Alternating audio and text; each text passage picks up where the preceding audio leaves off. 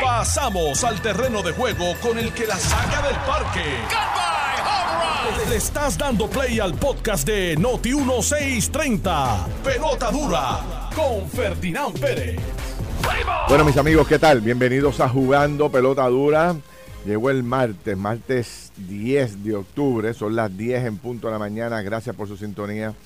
Yo soy Ferdinand Pérez, estamos por Noti 1630, la número uno fiscalizando en Puerto Rico y vamos a estar hasta las 12 del mediodía a través de la, de, de la señal de Noti 1 y también a través de las redes sociales.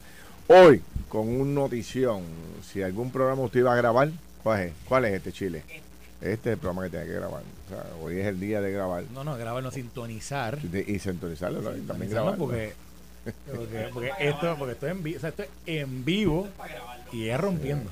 Ya empezó, ya Está empezaron los mensajes ahí, parece que ya salió el hombre en cámara y ya empezaron los mensajes. Mira, ya ves, por eso es que ya salió en cámara. Vamos a hablar en unos instantes con, con el general Reyes, vamos a hablar de Washington y vamos a hablar de lo que está pasando eh, en Israel y en toda esa zona. Pero antes, aquí está don Carlos Mercader. Don Carlos, ¿qué tal? ¿Cómo anda? Todo bien, gracias a Dios. Saludos, Ferdinand. Saludos a el hombre, el chiletón, a Chile, que está Con- aquí. con Jopa coge en el fiado, estudio. bueno. Saludos, a, saludos también a aquel general. Y saludos a todos los que están con nosotros a través de Noti 1630, 9194.3 FM y también los que nos, nos están siguiendo a través de el Facebook Live de Jugando Pelotadura y de Noti 1630. Y también los que nos siguen a través de Twitter, los que nos siguen a través de Instagram, a todo, a todo el mundo. Gracias por estar siempre con nosotros. Un Usted está escuchando Sí, el mejor programa de la radio en Puerto Rico. Licenciado René Coma, de Cabo Rojo, Puerto Rico. ¿Cómo anda? Muy bien, Ferdinand, contentísimo de poder compartir contigo aquí hoy en la mañana, eh, con Carlos y con el general, como siempre, es un privilegio. Que prende el botoncito. ahí, si Muy no bien, botón, no, te. Si no tengo Con-. Contentísimo de poder compartir con ustedes aquí en la mañana de hoy. Buenos días, Carlos. Buenos días al Buenos días. general. Así que estamos aquí siempre. General Reyes, ¿cómo está usted? Don José Todo Reyes. bien. Eh, buenos días, Ferdinand, este licenciado Carlos, y sobre todo buenos días al pueblo de Puerto Rico que nos escucha. Todo bien, muy bien, gracias a Dios, gozando de, de mucha salud y siempre hacia adelante. Usted sigue siendo general, ¿no? Usted- usted- hasta general, el día que eh, muera. Hasta el día que ¿Te muera. acuerdas aquel programa que Sí, se sí, lo dije a- sí, sí, sí, sí, usted cuando Me deje de ser secretario, deja de ser secretario, yo Sí, nunca sí. dejé de ser general hasta que muera. El Exacto. general lo dijo en su mensaje. Una vez usted está en la milicia, usted sigue siendo militar Sí, toda su vida. Sí, sí, sí. Oye, para estar fuera de forma, ayer, aquel día, en la actividad de los republicanos, estadidad ahora, estadidad ahora, parecía que estaba como que practicando eso hacia rato. Bueno, los, los militares, no, no, no se practica. 38 años de práctica. Cuando tú hablas a las tropas en una formación, tienes que, Hablarle con pepa, hablarle con liderato. Y, y con convicción. Sí. Porque tú llevas a las tropas a guerra. Y tú tienes una responsabilidad. Así que tú tienes que hablar con convicción y asegurarte de cuando tú los llevas, los regreses a todos y cada uno de ellos. General, también. usted estuvo, ahora que habla de la guerra y que estamos en, estos, en estos tiempos así medio belicosos que lo que está escuchando, que estamos leyendo de, eh, de Hamas y eh, Israel, ¿usted estuvo activo en, en algún conflicto bélico? De, Sí, Carlos, estuve eh, lo que es la, el- el- la guerra contra el terrorismo.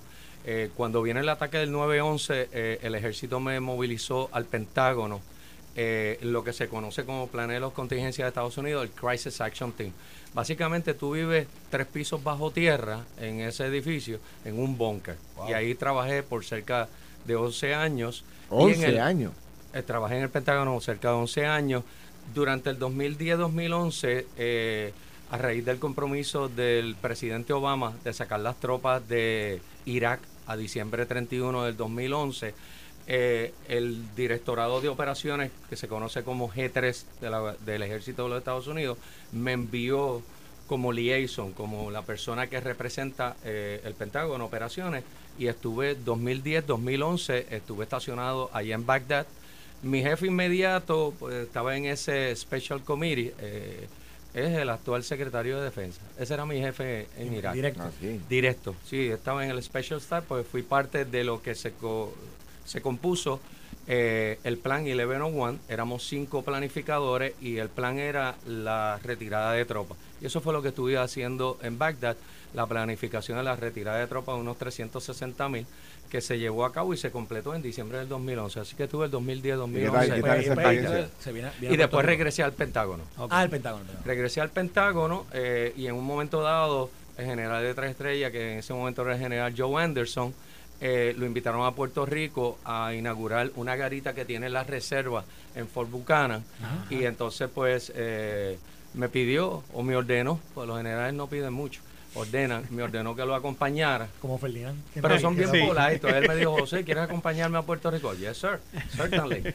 Así que vinimos a Puerto Rico. Me enteré que, que papá había estado enfermo, se había caído en uno de los edificios que, que nosotros tenemos comerciales eh, y no me habían dicho nada mientras yo estaba eh, en Irak para no preocuparme.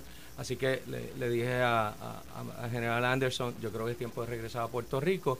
eh, y en unas conversaciones que él tuvo, básicamente el ejército activo me trajo a Puerto Rico a dirigir operaciones de la Guardia Nacional, que fue en el 2000, a finales del 2011, principio del 2012. Y de ahí en adelante, pues todas las emergencias, Ferdinand, lo que conoce Puerto Rico, a servir a Puerto Rico en tiempos difíciles, huracanes, terremotos, pandemia, etcétera. Y estamos aquí para seguir Apuesto sirviendo. que, apuesto que todo lo que hizo en Bagdad es más fácil que lo que estaba haciendo en Puerto Rico aquí como general de la Guardia Nacional. Oye, circunstancias distintas. pero, pero, pero, el, Ah. eh, cuando el general, incluso en la transición del general a, a ser el jefe de la Guardia Nacional en Puerto Rico, eh, en ese tiempo estaba director de Prafa y trabajamos. Yo, yo, yo el otro día estaba viendo las fotos mías viejas y hay una foto que salimos nosotros eh, bajando, que estábamos saliendo de la oficina de Prafa y íbamos, íbamos al Pentágono. Al Pentágono ¿Se a hablar con la secretaria ¿Se del Air? Force. Eh, a negociar con la a negociar. Porque en Washington usted lo que hace es negociar. negociar. Pues fuimos ahí, fuimos al Pentágono a, a negociar juntos con, con la secretaria del Air Force eh, lo que era la misión de, de, De los aviones. de los aviones aquí en Puerto Rico. Ujú. Este, y ahí el general tomó, o sea, ya estaba en control de todo, de todo el proceso, pero, pero la verdad que, que fueron unas experiencias brutales en, en ese momento que estuvimos ahí juntos. Ah, eh, eh, general, antes de entrar en la y, y política. bien interesante, Ferdinand, pues Carlos no dice que por poco le brinca arriba a la secretaria del Air Force. Yo, yo me digo, Carlos, cógalo con calma, licenciado. En la negociación tiene que cogerle un poquito, bájele dos.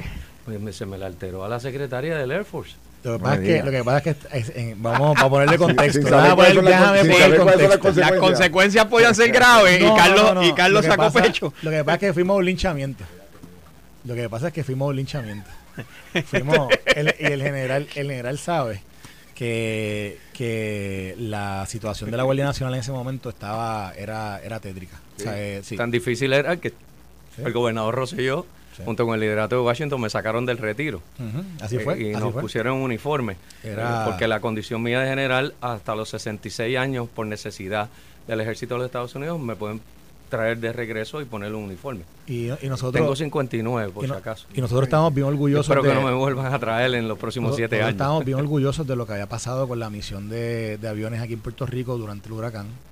y, y aunque ellos tenían ellos tenían en sus planes eh, eh, quitarnos esa misión, pero obviamente, ¿verdad? El, y yo creo que estaban bastante decididos, ¿se acuerda? Que eso era ya casi Y- eso una decisión eso tomada. sucedió. Sí, sucedió. Eh, Don Carlos. Eh, Eso sucedió. Este, pero, Pero, para bien de Puerto Rico, y, y yo sé que ya entonces usted salió de Prafa, eh, pero para Radio Escucha que, que, que nos están escuchando, que nos están oyendo, fue productivo porque los aviones en aquel entonces de Puerto Rico no estaban equipados para ir a combate. Eran Y- aviones viejos, correcto. Claro, y, y no estaban equipados para ir a combate, su, su mecanismo no estaba...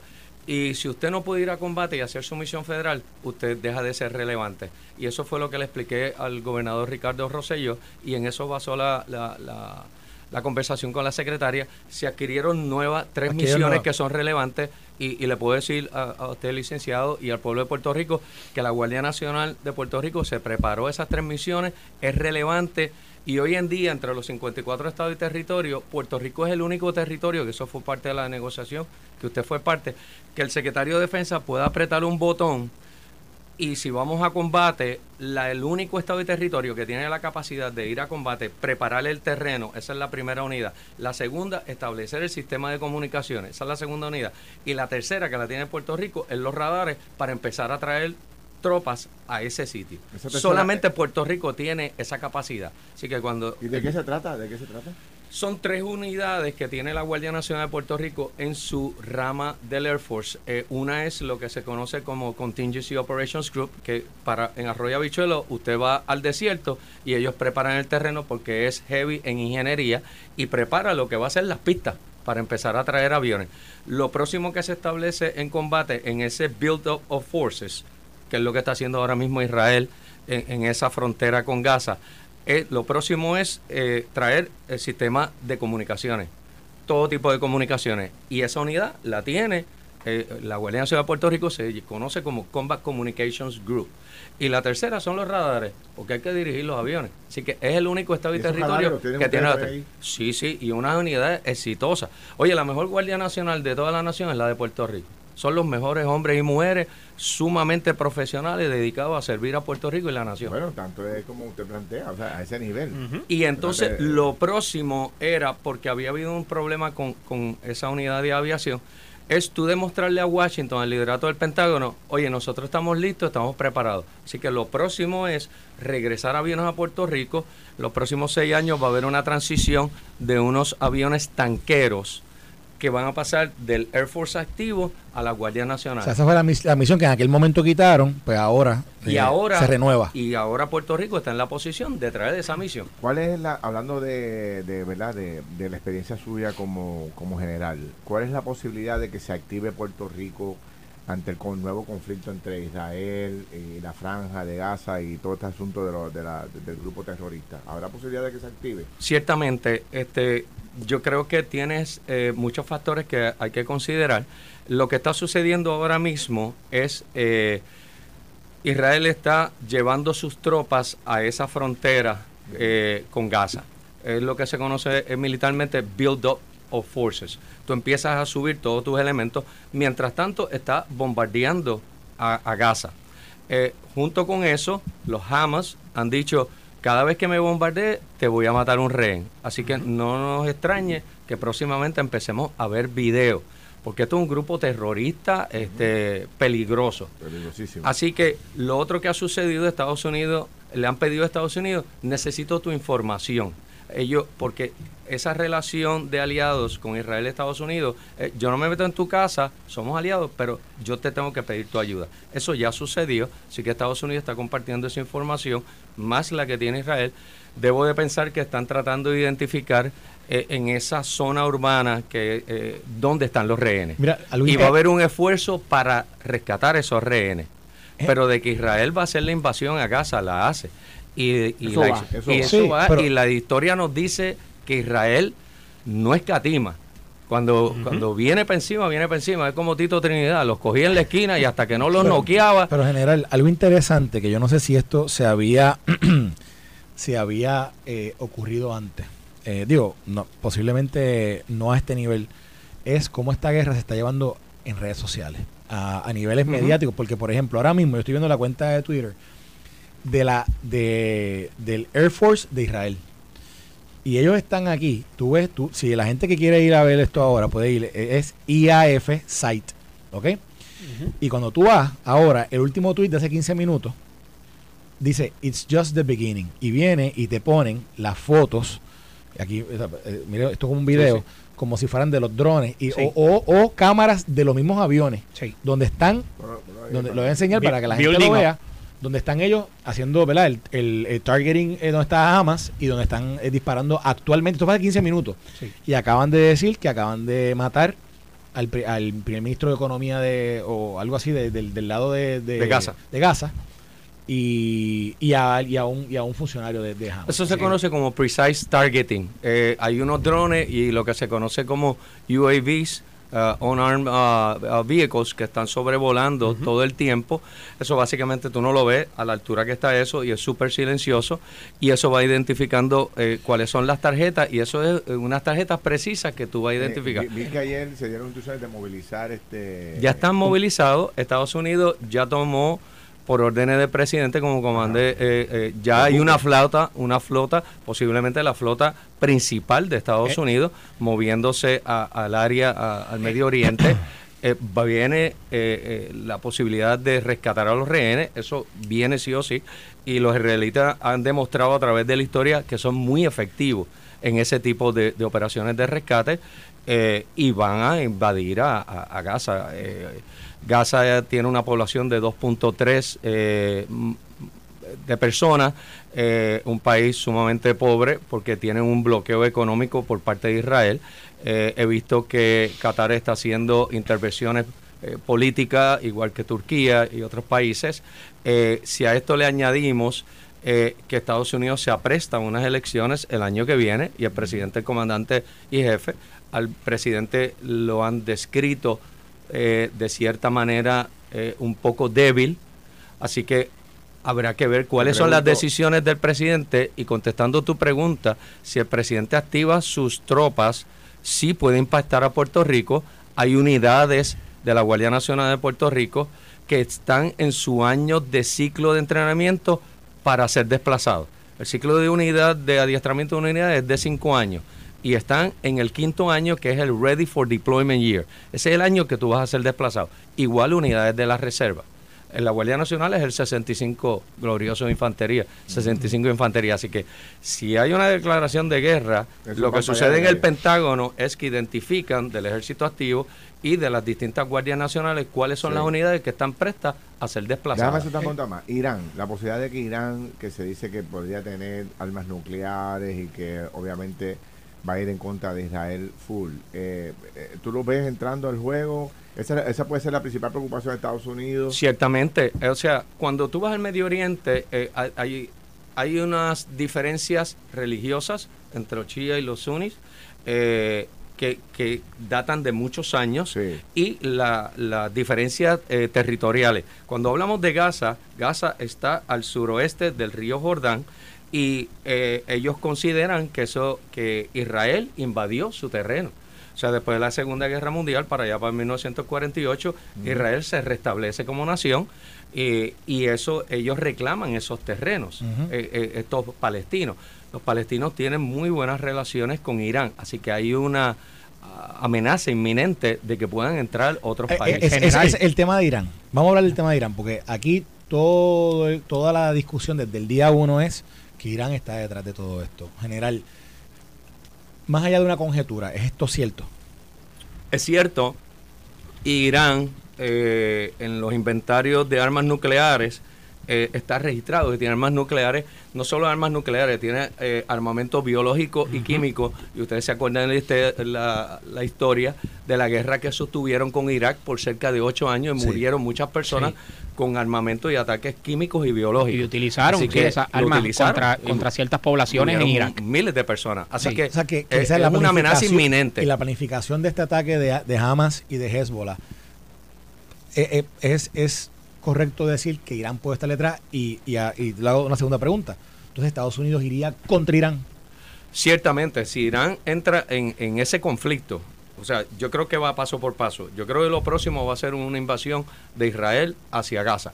Ese ataque, yo lo veo eso, eso, viene de seguro. y ahora mismo. Y, entonces habrá que ver qué posición asume eh, en, esa situación Irán. Si Irán interviene, no me cabe la duda que Estados Unidos entre en ese conflicto. Ahora mismo estoy compartiendo en el Facebook Live dos tweets. Uno que dice que los que la milicia de Israel encontró en el lado de la, al lado de la frontera de Gaza, encontraron 40 bebés decapitados. de, los, de los bebés que habían tomado de rehenes, encontraron 40 bebés decapitados.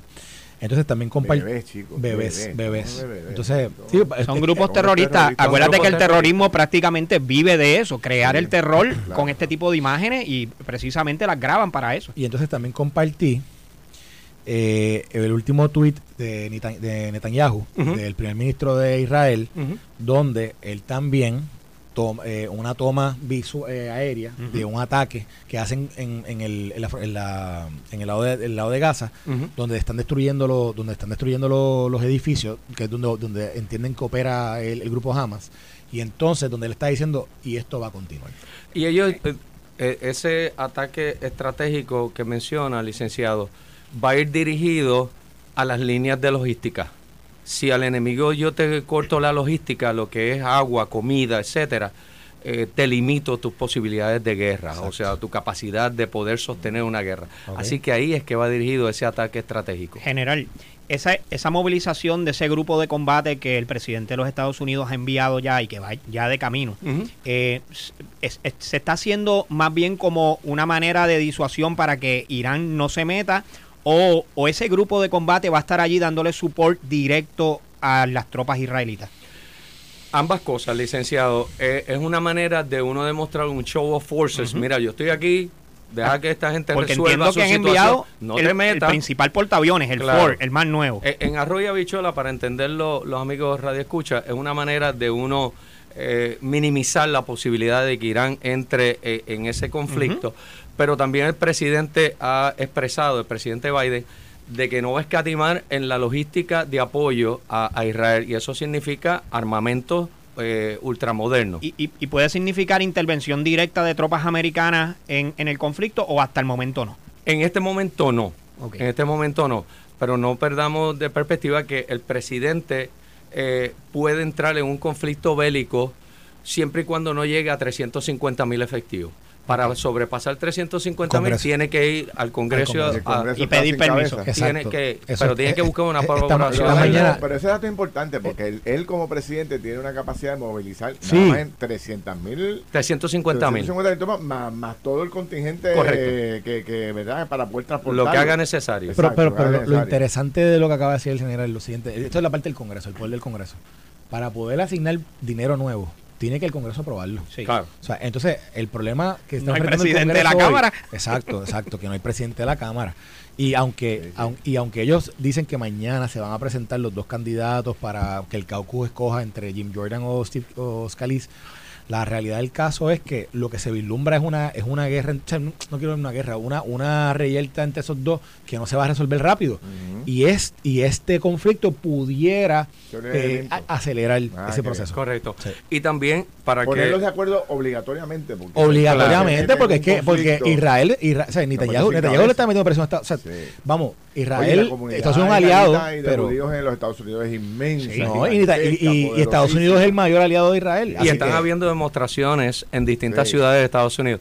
Pero para que nuestro pueblo de entienda lo del presupuesto Street, que acaba de decir este Carlos, cuando hablamos de Continuous Resolution Act, o sea, que no se ponen de acuerdo en aprobar el presupuesto, extender el presupuesto no es que el gobierno federal se queda sin presupuesto, es que le dicen a las agencias de gobierno, oye, tú tienes tu presupuesto, no hagas cosas nuevas, sigue operando con el presupuesto que tú tienes. Ahora, en caso de un conflicto, tiene que haber una inyección presupuestaria a lo que son la, el Adicional, Departamento de Defensa adicional. Pero de el departamento tiene un presupuesto Ok. Sí, sí, y es sí. Multibillonario. Esto va a afectar también, como decía un poco Carlos al comienzo, eh, el tema eleccionario en los Estados Unidos. Eh, hablábamos fuera del aire, Estados Unidos ha tenido la costumbre histórica de que cuando entra un conflicto bélico, si llega el año electoral, tiende consistentemente a favorecer al incumbente, no cambia a su general a mitad de, A mitad de a carrera. mitad de carrera. Así que esto podría ser un elemento interesante para Biden, aunque Trump ya ha anunciado, ¿verdad? Ya ha dicho públicamente que si él estuviese estado en la presidencia, esto no Esto no hubiese sucedido. ¿Qué efectos podría tener esto en términos políticos? Vamos a discutirlo. Y, y también vamos a anal- analizar entonces este a General Reyes, candidato a comisionado residente, sí o no. Anoche dijo que no, pero como el, no- el Notiuno aquí la noticia Las cosas cambian. Cualquier cosa puede suceder. Y si usted lee ahora en la pausa todos los comentarios que hay a su favor aquí en el Facebook, a lo mejor esas, esas jodidas tiemblan. este, Eso es así. Vamos a ver qué nos dice el general. No, no y se mejor- despeguen, amigos. A lo mejor salimos aquí con un candidato. Venimos rápido, no se vaya nadie. Estás escuchando el podcast de Pelota Dura, en Noti1 con Ferdinand Pérez. Regresamos aquí a Jugando Pautadura, son las 10 y 35 de la mañana. Si está buscando trabajo, escuche bien. La conexión laboral del Departamento de Desarrollo Económico y Comercio te invita a la feria de reclutamiento que se llevará a cabo este miércoles, jueves y viernes en Plaza Las Américas. Los patronos participantes realizarán entrevistas y reclutarán el mismo día de la entrevista. Aprovecha esta oportunidad. Conexión Laboral es un programa con igualdad de oportunidades asistencia y servicios auxiliares disponibles a solicitud de personas con impedimentos también. Esta feria es financiada por la ley WIWA del Departamento del Trabajo de los Estados Unidos. Así que es eh, miércoles, jueves y viernes en Plaza Las Américas, todo el día allí, arranque para allá los que necesitan una oportunidad de empleo. Carlos, tú tienes un mensaje también importante. Oye, qué fácil es hoy en día poder conectar con tu música donde quiera que estés. Existen bocinas de todos tamaños, colores y resoluciones para poder llevarla a la playa, al barbecue, para los ejercicios o para ir de kiosco en kiosco por toda la isla. Pero tú mantente siempre conectado con el nuevo Jeep Wrangler 4XE. de, de tus dealers Chrysler, Dodge, Jeep y Ram con más de 75 características de seguridad, 375 caballos de fuerza, va de 0 a 60 millas en 6 segundos. Tú sé parte de la evolución electrificante en el único off-road eléctrico, igual de poderoso que el icónico Wrangler, tu nuevo Jeep Wrangler 4XE. Bueno, yo soy Ferdinand Pérez, Carlos Mercader, este, Chile Coma, y estamos aquí con el General Reyes conversando de, de múltiples temas. Creo que nos ha dado una clase aquí de lo que está ocurriendo allá en Israel, que me parece Así que es. súper importante, todo el mundo muy atento, ¿no? Pero entremos al plano local, general, que el tiempo se va volando y quería un poco eh, analizar las declaraciones que usted hizo anoche Jugando Pelota Dura, las cuales agradezco que haya escogido nuestro medio para así hacerlo. Eh, muchos esperaban que usted fuera a hacer un anuncio ya oficial de aspirar a comisionado residente. De hecho, eh, eh, ¿verdad? Este, en todos los sondeos que veo o escucho, pues su nombre salía con mucha, mucha fuerza y parecía ser que usted iba a aceptar esa candidatura. ¿Qué pasó? Que, que el general Reyes parecía estar muy interesado en servirle a Puerto Rico en esa posición, pero anoche hizo un anuncio distinto y que no va a correr. ¿Por qué? Bueno, el general Reyes sigue interesado en servir a Puerto Rico, no necesariamente desde un puesto electivo político. Eh, creo que tu programa llega a todo Puerto Rico y hace una semana ustedes llevaron a cabo una encuesta que pues indicaba una percepción de un 80% sobre otros tres grandes seres humanos y grandes profesionales. Eh, estaba fuera de Puerto Rico, a la diferencia son seis horas y a raíz de tu encuesta por poco explota mi celular a las 2 de la mañana. Así que cuando regresamos a Puerto Rico, pues eh, consultamos, hablamos, eh, nos allegamos en las conversaciones tanto con el gobernador Pedro Pierluisi como con la comisionada residente eh, Jennifer González. Tratamos de buscar como negociador una un acuerdo de una posición por consenso entre ambas partes y pues eso es una decisión O sea, de que ellos. Usted fuera el candidato de consenso de ambas partes. Correcto. Eh, creo que nos aprestamos una, a una primaria muy difícil, eh, una primaria eh, que pues siempre dejan heridas y pensé que podía ser un elemento de unión y consenso por el bienestar del ideal y por el bienestar de- de- del partido. Eh, y pues no se logró ese propósito. Ante que no se logra ese propósito, eh, con mi familia y en oración, pues nosotros tomamos la decisión de no aspirar en este momento a ningún puesto electivo político. Y la razón fundamental es porque ambos candidatos parecerían ser que lo querían con su candidatura, no de forma, eh, no de como candidato neutral. Si corres conmigo, pues perfecto, pero si vas de neutral, pues no. Yo, yo ciertamente no- o sea, lo que entiendo es que cada uno quiere tener una dupleta, cada uno quiere tener Bueno, un compañero. No, de- lo, lo- ambos muy receptivos. Te tengo que compartir, eh, Ferdinand, muy receptivo. A- ambos pues tienen su plan de trabajo, su campaña eh, preparada, diseñada, su equipo de trabajo. Eh, y le correspondía a ellos pues eh, tomar esa decisión, no me correspondía a mí.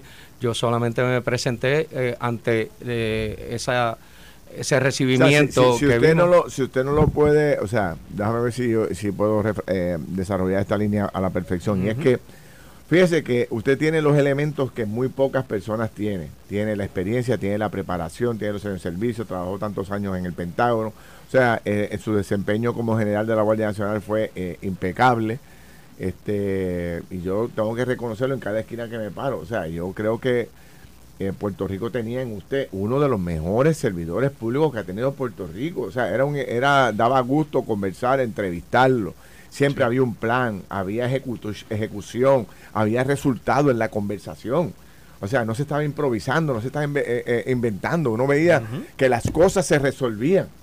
Y, y cuando yo me enteré de la noticia, este, pues pensé, bueno, este es el hombre. Y, y cuando usted empezó a desarrollar la idea de, de- de poder ser un candidato consenso, no hay otro que tenga los atributos que tiene general para poder lograrlo. Porque eh, tiene gente de todos los partidos y sobre todo de, los dos bandos en el PNP. Si usted no logró convertirse en candidato de consenso de ambos para comisión reciente, no creo que otra persona lo pueda lograr. lo que me, da me da a entender que entonces cada uno va a presentar sus candidatos a comisión residente en los próximos días.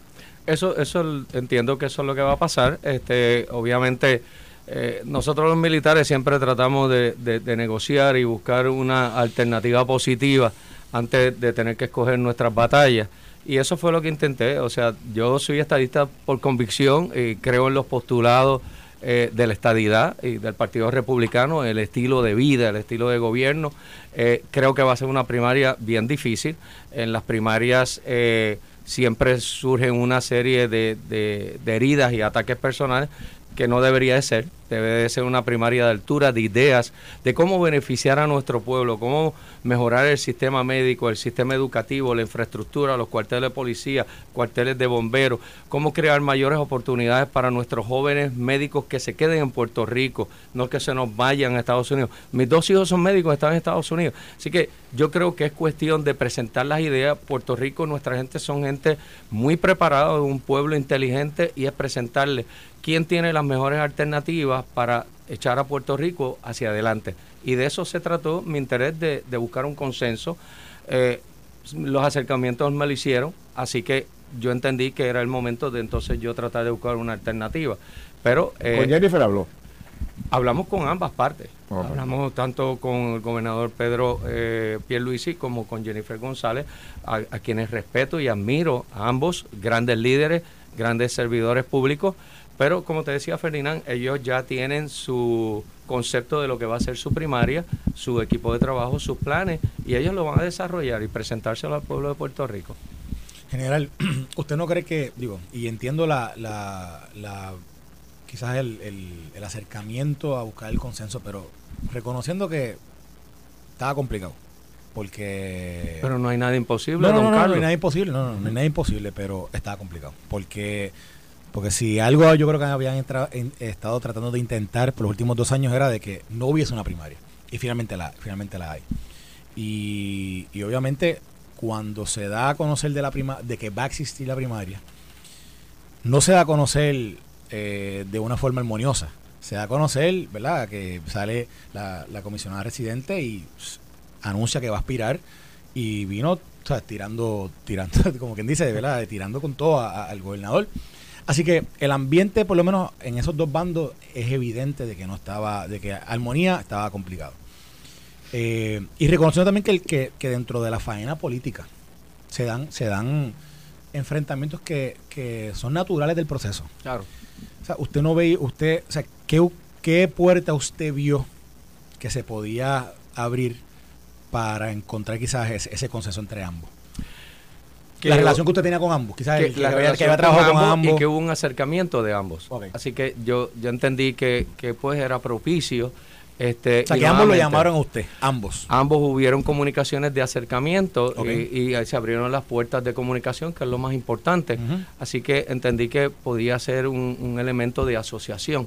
Más que nada, nuevamente, eh, Carlos, yo creo que, que las primarias tienen que ser de altura y, y de ideas, presentárselo a Puerto Rico eh, y ese ha sido mi norte siempre, de, llevarle una realidad a Puerto Rico y hablarle honestamente a nuestra gente, mira, esta es nuestra situación actual y esto son mis alternativas a corto, mediano y largo plazo. Y como pueblo vamos a echar hacia adelante. Habiendo dicho eh, lo que usted acaba de decir, ¿usted tiene, usted se inclina en favorecer a alguno de los dos candidatos en la primaria? Tengo mi opinión personal eh, y, creo que ambos son grandes líderes, pero me abstengo de hacer una expresión pública en, este momento, pues no creo que le abundaría al tema. pero eventualmente lo haría. Bueno, uno, nunca, descarta, uno nunca descarta nada este, si, es, si es la situación, pero yo creo que, que ambos van a llevar su, su campaña, su, su pensamiento al pueblo de Puerto Rico y creo que es lo más positivo. y como usted, usted ha dejado la puerta abierta a aspirar futura, en algún futuro. O sea, porque usted dice que esto quiere servir de alguna manera, correcto. Claro. que determinó que ahora no era. Y, y, y ahí, mire, de manera de servir a Puerto Rico, creo que la capacidad administrativa que, que he desarrollado a través de los años. Yo he dirigido organizaciones militares de 16.500 efectivos, presupuestos billonarios, eh, y, y dentro de esas estructuras hay coroneles generales, o sea, lo equivalente a un gabinete. Creo que puedo ayudar, creo que puedo ayudar eh, en otra posición, a lo mejor de asignación gubernamental, de un puesto gubernamental, ayudar a que la agencia sincronice sus esfuerzos a rendir cuentas al pueblo de Puerto Rico. Estamos haciendo esto, esto lo hemos logrado, esto no. Este es el plan de acción correctiva. Creo que puedo ayudar mucho a Puerto Rico. Déjame hacer una pregunta al Chile. Sí, te- dale, tiempo, espérame, es que no quiero que se me olvide. Fíjense que eh, una de las críticas de Jennifer a la administración es que, que el ga- que el país como que no corre, no funciona. Y yo creo que de los principales problemas que han tenido todos los gobernadores, no solamente Pierluisi, durante las últimas, supongamos la última década, para no ir tan atrás, es la ejecución, es lograr que las cosas ocurran, pasen, que la carretera llegue a tiempo, se construya la escuela, que se levante aquello, que estén los libros, que estén, eh, que estén los abanicos, qué sé yo, todo lo que se necesita para que un gobierno opere adecuadamente. Algo pasa en Fortaleza que no logra una ejecución adecuada combinada con una comunicación de lo que se hace. Siempre hay un desfase, ¿verdad? Eh, entonces tú tienes, pues, como en todos lados, buenos secretarios que se destacan y, y hay dos o tres, y hay otros, eh, pues, que no son tan buenos y que no logran destacarse. Y entonces hay como una ruleta rusa, funcionan unas cosas, otras no, y es como un sub y baja, y no tienes un gobierno trabajando en una misma dirección, rápido, eficiente y, y- verdad y- y logrando resultados. Eso se puede lograr. O sea, eh, yo pregunto porque en la, en la milicia no se puede fallar. O sea, un fallo de un general o, de- o en la milicia cuesta vidas. Correcto. ¿Correcto? Correcto. Eh, ahí se tiene que hacer todo sincronizadamente y se logran. Yo recuerdo, pues, ustedes dieron lo- la- una operación de momento, recoger todas las gomas que se habían, de momento, cada crisis que había en Puerto Rico llamaba al general para que lo resolviera. O sea, sí. Eh, la- la- La recogimos en dos meses, en con dos un meses. plan estratégico. Un plan estratégico. ¿Qué pasa ya que usted está en la retirada y usted puede opinar ahora ya no va a poder...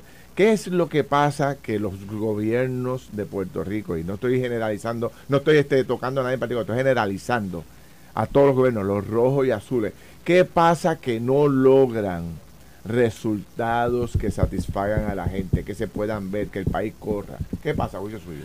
Mira, eh, y te voy a hacer la comparación con el gobierno federal y aquí está Carlos que, que puede eh, reiterar mi punto.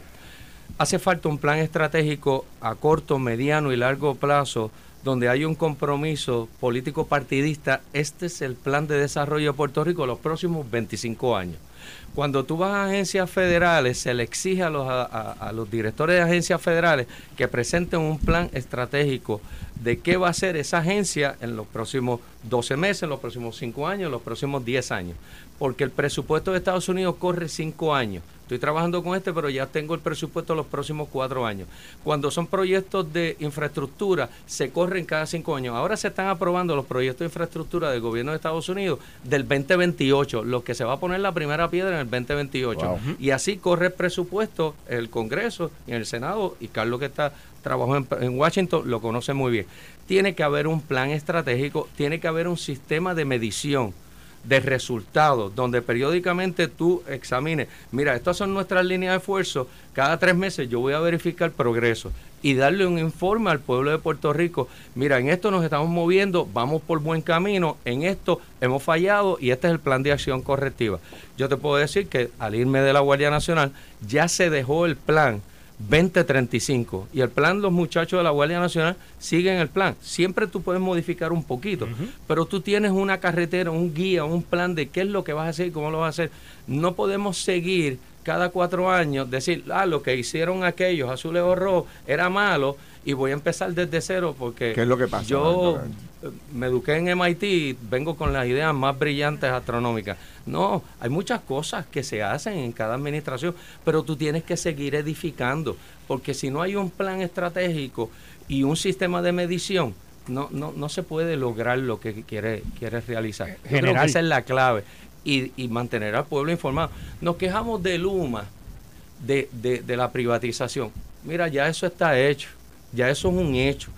Yo creo que lo que debemos es sentarnos con Luma y he sostenido conversaciones con Luma porque me han hecho ofrecimientos de trabajo. Así que, y mañana tengo otra reunión con el nuevo presidente. Así que tienes que llevar un plan. Mira, no vas a arreglar el sistema eléctrico de Puerto Rico en cinco meses, pero tiene que ser un plan al próximos tres meses, al año, a los cinco años, a los diez años, y vamos a informárselo al pueblo de Puerto Rico y darle un informe cada tres meses de progreso. Y donde no, donde fallemos, serle honesto al pueblo y dile, mira, he fallado en esto y tengo que arreglarlo, y este es mi plan de acción correctiva.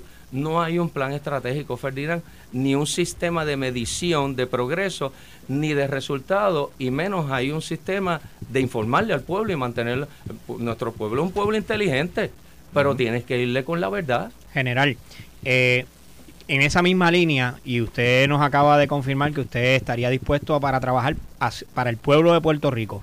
En la eventualidad de que un, gobernan, un gobernador eh, en las próximas elecciones no fuera ninguno de los dos candidatos que hemos estado hablando, ¿usted estaría dispuesto a aceptar también una invitación de un gobernador que no fuera del PNP para trabajar para Puerto Rico? Siempre que sea para... Porque cuando tú sirves como servidor público, tú no sirves a, un, a un ideal, tú sirves al pueblo de Puerto Rico. Yo tengo un ideal, todo el mundo sabe, yo soy estadista y creo en la estadidad por convicción y porque es buen negocio para Puerto Rico y para Estados Unidos. No nos pongamos enñangotados de que los norteamericanos nos van a dar a dar. Es un buen negocio para Estados Unidos y ese mensaje hay que llevarlo a Washington, D.C. Así que siempre hemos estado dispuestos gracias, a servir a Puerto Gracias por contestarme eso de esa forma. A todos los puertorriqueños. Me gusta eso y Puerto Rico necesita muchas personas como usted. Sobre, sobre el tema de, fíjate, de Washington, yo, usted ahora, este fin de semana, se hizo público que usted es el vicepresidente del Partido Republicano en Puerto Rico. Y recientemente, tanto la comisionada reciente como el gobernador de Puerto Rico han mencionado que no hay espacio actualmente dentro del Comité de Recursos Naturales para adelantar el tema de estatus por la posición de Westerman, que es el, que es el, que es el este es quien preside el comité. Obviamente hay un trabajo que hacer con los republicanos. ¿Dónde usted cree que eso empieza?